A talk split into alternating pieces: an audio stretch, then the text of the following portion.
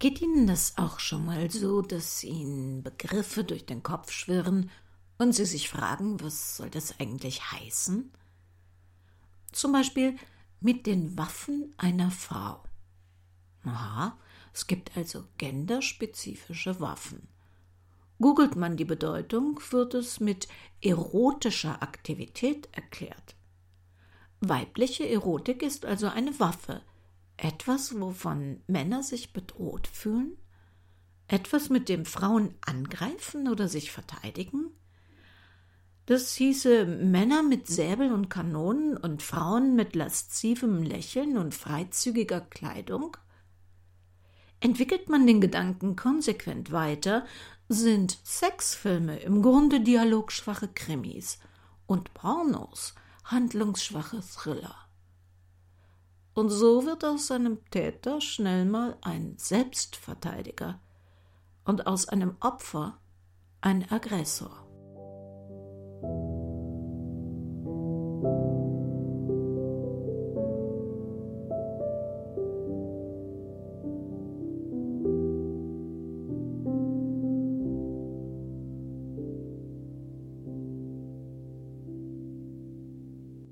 Abgeschrieben ein Kriminalroman von Henrietta Pazzo in mehreren Episoden. Eine Produktion des Krimikiosk Verlages Petra Weber in Köln. Sprecherin Petra Weber. Sie hören Episode 8.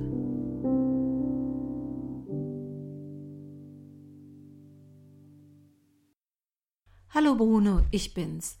Ist alles okay bei dir? Hallo Barbara. Warum fragst du? Wir haben seit fünf Tagen keinen Kuchen bekommen. Wir machen uns Sorgen. No, ich dachte das letzte Mal am Telefon, dass ihr vielleicht.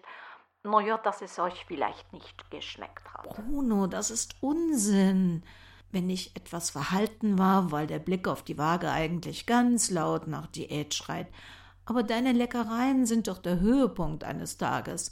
Deine Körbchen mit tausend und mehr Kalorien haben uns den Tag versüßt und das mit der Diät. Das muss halt noch ein bisschen warten. Etwas Freude darf man sich ja auch in diesen Zeiten gönnen. Es ist es aber nicht allein, oder?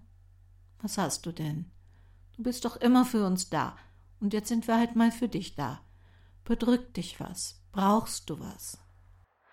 Jan kommt nach der Schule nicht mehr vorbei, weil er jetzt den ganzen Tag bei euch Unterricht vor dem PC macht und Angst hat, mich mit etwas, das er vielleicht bei den Lehrermeetings einfängt, ansteckt.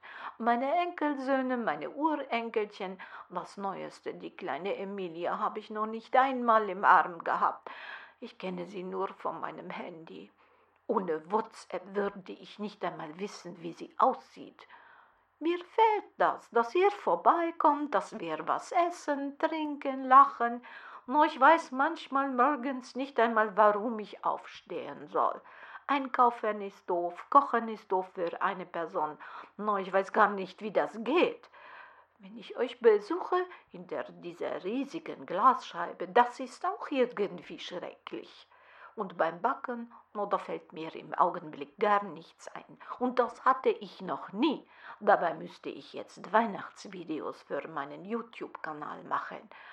Mein einziger Trost ist, dass Macaron Magot mit meiner Charlotka einen Shitstorm geerntet hat. Wie das denn? Sie dachte, sie wäre besonders schlau und hat aus meinem Rezept den Alkohol herausgelassen aber sie hat nun mal keine Ahnung vom Backen, sonst hätte sie gewusst, dass der darin ist, weil kein anderes Treibmittel reinkommt. Ohne Alkohol wird der wie ein Stein. No, und das haben die Käufer ihres Buches bemerkt und nun posten sie überall von den vermurksten steinharten Kuchen. Geschieht ihr recht. Barbara, ich bin einsam. Ihr fehlt mir alles so. Ach, Bruno, du fehlst uns doch auch. Wenn das alles vorbei ist und wir uns wieder herzhaft drücken dürfen, dann feiern wir ein Riesenfest bei dir. Wir haben schon so viel zusammen überstanden, dann doch diesen Quatsch auch. Ich gebe zu, ich habe Angst, dass Weihnachten furchtbar wird, so ganz alleine. Du bist nicht allein an Weihnachten. Unsere Seuchenbeauftragte und Langfristplanerin hat schon alles Mögliche ausgetüftelt. Aber verrat Silvia bloß nicht, dass ich was gesagt habe. Unter anderem hat sie auch CO2-freundliche Heizstrahler besorgt, falls wir ins Freie ausweichen müssen. Eine Riesenfete wie die seinerzeit im Treppenhaus wird's nicht. Aber alleine bleibt Weihnachten keiner von uns. Kram also besser schon mal deine Rezepte raus. Sag, wie geht es denn Jans Mutter? Dürft ihr sie im Heim besuchen? Wenn sie das hören würde. Das ist eine Residenz und kein Heim. Naja, theoretisch dürften wir wieder, praktisch geht aber nur Jan hin, weil sie nicht möchte, Zitat, dass so viel Volk auf den Fluren herumturnt. Und den Gefallen, den tue ich ihr gern. Apropos Turnen, kommst du heute Abend mit? Sylvia und ich sporteln seit neuestem in einer Gruppe im Park. Alles mit Abstand, versteht sich. Ist unverbindlich. Ich melde mal die Adresse. Ja, hm. Eigentlich wollte ich dich um einen Gefallen bitten der mit dem Wunsch an eine besondere Torte gekoppelt gewesen wäre, aber da du im Moment nicht. Was soll ich tun? Was brauchst du? Ich bin im Augenblick gerade mal allein im Büro. Sylvie hat kurz in eine Schublade gestarrt, eine Erleuchtung gehabt und ist dann rausgerannt, um was zu checken. Und ich nutze die Zeit jetzt, um etwas zu organisieren, von dem sie noch nichts wissen darf. Weißt du, sie ist im Moment auch nicht so gut drauf. Und da habe ich mir was ausgedacht. Also ich habe bei einer Firma. Äh, Frau Klammer, haben Sie einen Termin? Nein, heute nicht. Schmerzpatientin? Nein, ich bin auch nicht wegen meiner Zähne hier. Ich. Dann muss ich Sie leider bitten, die Praxis umgehend zu verlassen. Wir haben schon so größte Schwierigkeiten, unsere Patienten auf die bestehenden Räume zu verteilen. Wir können zurzeit keine Begleitpersonen. Äh, das verstehen Sie falsch. Ich möchte nur einen Augenblick in eines Ihrer Wartezimmer. Äh, um dort was zu tun, wenn nicht zu warten? Ich habe in einer Ihrer Zeitschriften die übrigens schon recht alt war, einen Artikel gelesen, der sich als extrem, ja außerordentlich wichtig herausgestellt hat. ich muss Sie darauf hinweisen, dass medizinische Publikationen nicht den Gang zum Arzt ersetzen und Sie lieber einen Fachmediziner konsultieren. Es war kein Medizinblatt, es ist eine Kunstzeitschrift. Und die hat sich als extrem, ja außerordentlich wichtig herausgestellt? Jipp, Ihre Probleme möchte ich haben. Welches Wartezimmer denn? Das mit dem Fenster zum Hof. Also die vier. In Gottes Namen. Aber machen Sie bitte schnell, der nächste Patient wird dort platziert. Silvia eilte über den Gang in das Wartezimmer Nummer vier. Ja, da war sie doch, die alte Publica Artista und der Artikel, nach dem sie gesucht hatte. Das Heft ist uralt vom Dezember. Darf ich es mitnehmen? Ich bringe beim nächsten Termin dann auch ein aktuelles mit. Na, wo es doch so lebenswichtig zu sein scheint, nehmen Sie es um Himmels willen mit. Im Auto sah Sylvia sich den mit großformatigen Fotos bebilderten Text genauer an und verglich die Bilder mit den Postkarten von Gudrun Gerber. Kein Zweifel. Nicht nur der Stil war identisch, Einzelne wiederkehrende Elemente fanden sich auf den Fotos genauso wie auf den Postkarten. Puh, fünf riesige Kartons mit der Aufschrift Unterlagen für Melanie. Schon erstaunlich, wie umsichtig ihr Schwiegervater gewesen war. Selbst für den Fall seines Todes hatte er für sie vorgesorgt. Sie hatte Michael Greiner schon immer bewundert diese Durchsetzungsfähigkeit, sein geniales Networking, diese Gelassenheit, mit der er Problemen direkt ins Auge sah, geradezu darauf wartete, sie zu knacken. Fabian hatte nichts davon. Tja, er kam auf seine Mutter. Ute war weinerlich, verweichtlicht, schwach. Sie gab das Hausmütterchen par excellence. Kirchenbastel-Clubleiterin, Strickliesel-Vorstandsvorsitzende, schöner Gärtnern, Kochen mit Ute, ihr Volkshochschulkurs und last but not least Ehrenmitglied des Vereins zur Rettung deutschen Liedguts. Uah. Michael fand's gut. So war sie aus den Füßen, sinnvoll beschäftigt und verschaffte ihm Stimmen an der Frauchenfront, wie er es nannte. Melanie Greiner roch an der Zigarrenkiste ihres Schwiegervaters. Sie vermisste ihn. Die Abende mit Whisky und Zigarren, die sie zusammengesessen und diskutiert, Pläne geschmiedet hatten. Schon als Mädchen hatte sie im Garten der Greiners den großen, kraftvollen Mann beobachtet, wie er im Gartenstuhl lässig sitzend Papierberge abarbeitete, Akten wälzte, während Frauchen und Sohn den Kaffeetisch mit albernen Origami-Servietten verzierten und selbstgebackenen Bienenstich auf Spitzenpapierchen neben Silberlöffelchen drapierten. Macht hatte sie schon damals magisch angezogen. Als er ihr Jahre später bei einem Maibaumaufstellen neben ihr stehend vorgeschlagen hatte, sich Fabian doch mal genauer als Mann anzusehen, hatte sie laut gelacht. Er hatte nichts von Michaels Charisma, nichts, das die damals Zwanzigjährige auch nur im geringsten angemacht hätte. Die lächerlichen Bildchen, die er ihr gemalt hatte, waren geradewegs in die Tonne gewandert. Seichte Aquarelle eines verklemmten Verliebten, der glaubte eines Tages große Kunst zu kreieren. Alles Quark. Fabians Werke waren so weit von großer Kunst entfernt wie sie von Utes Bastelclub. Dann hatte Michael ihr vorgeschlagen, BWL zu studieren hatte ihr Studium finanziert, das ihre Eltern sich nie hätten leisten können. Dafür hatte sie Fabian ihre Gunst geschenkt. Michael verstand. Hatte sie immer verstanden. Er hatte sie nach und nach in seine Pläne und Geschäfte eingeweiht, Pläne, bei denen Fabian nur als Strohmann fungierte. Die wahre Politik, die echten Geschäfte bekam er gar nicht mit. Auch herzig, wie er sich für das Stadion eingesetzt hatte.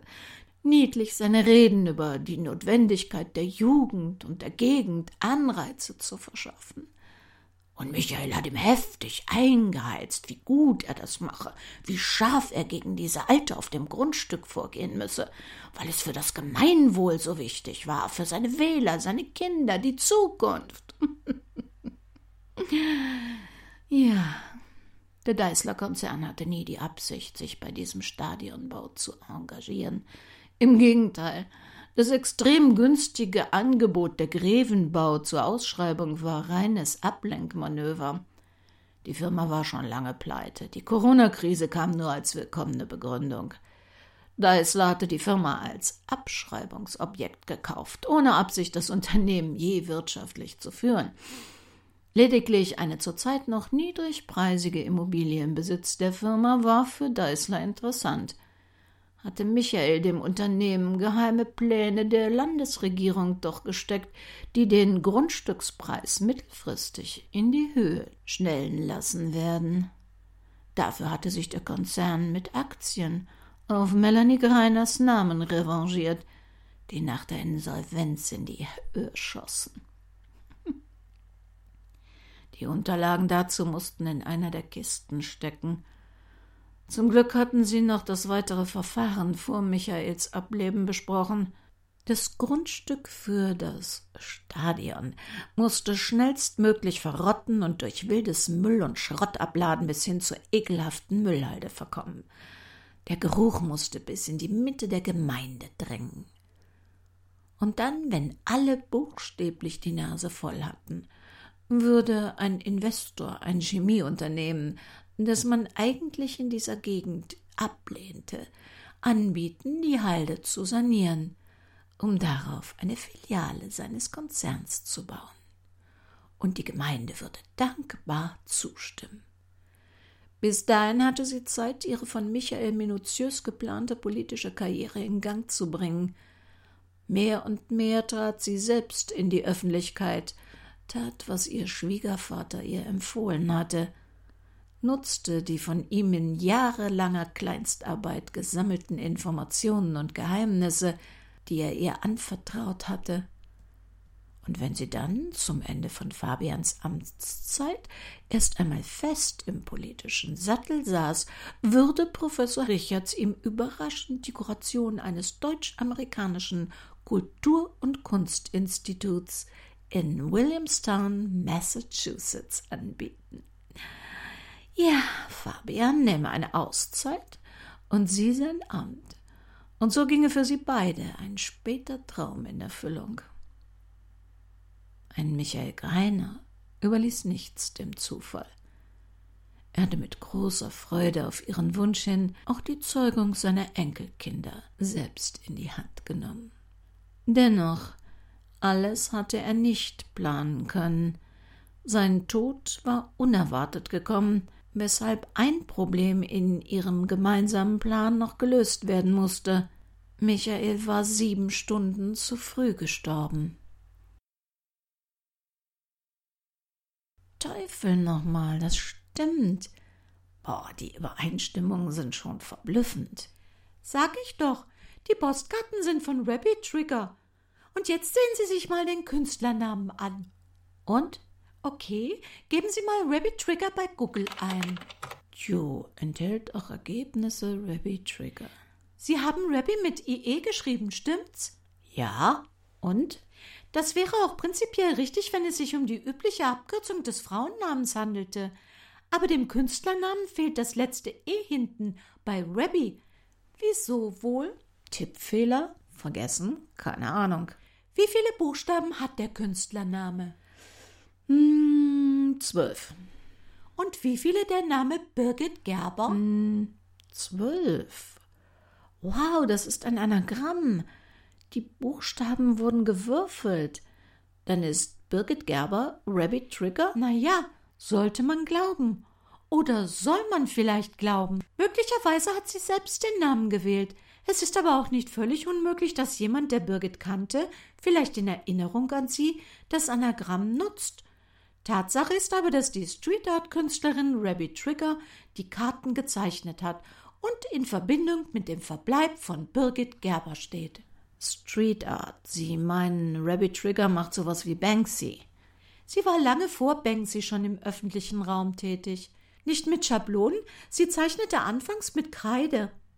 Es heißt, dass sie in Paris in den 70er Jahren Gérard Sloticamien traf.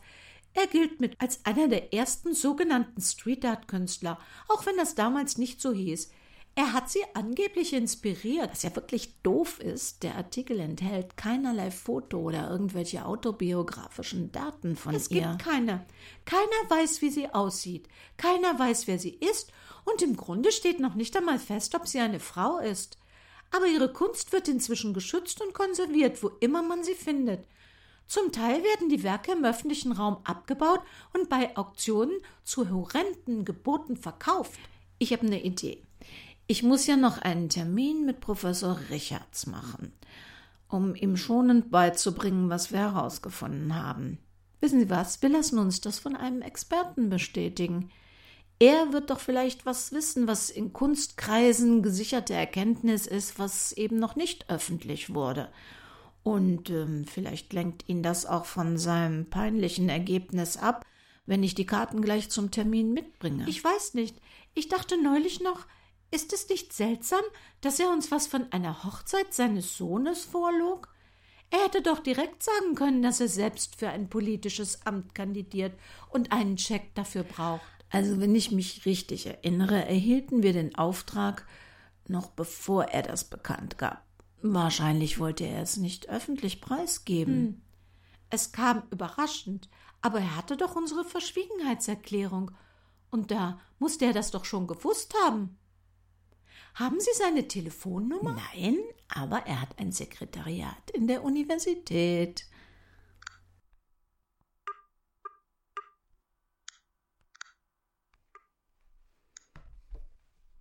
Sekretariat Professor Dr. Richards. Rechtsanwältin Barbara Manott.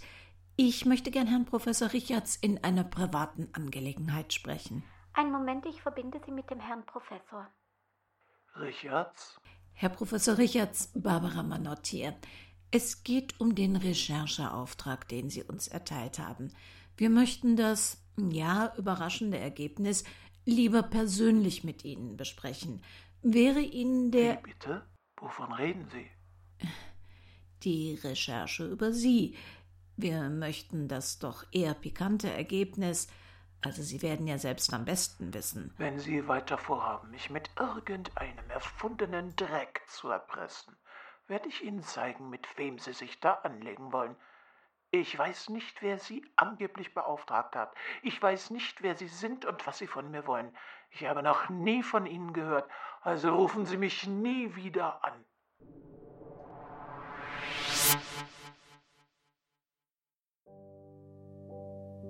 Ja, ich weiß, wieder viel zu kurz. Wir hören uns in der nächsten Woche mit der Fortsetzung. Bis dahin auf www.krimikiosk.de ist weiterhin das Impressum zu finden, sowie unser Shop mit den Monatfällen, die nicht mehr online sind.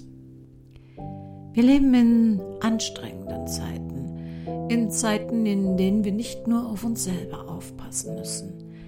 Also, wo immer Sie sind und was immer Sie tun, passen Sie auf sich und die Menschen um Sie herum sehr gut auf.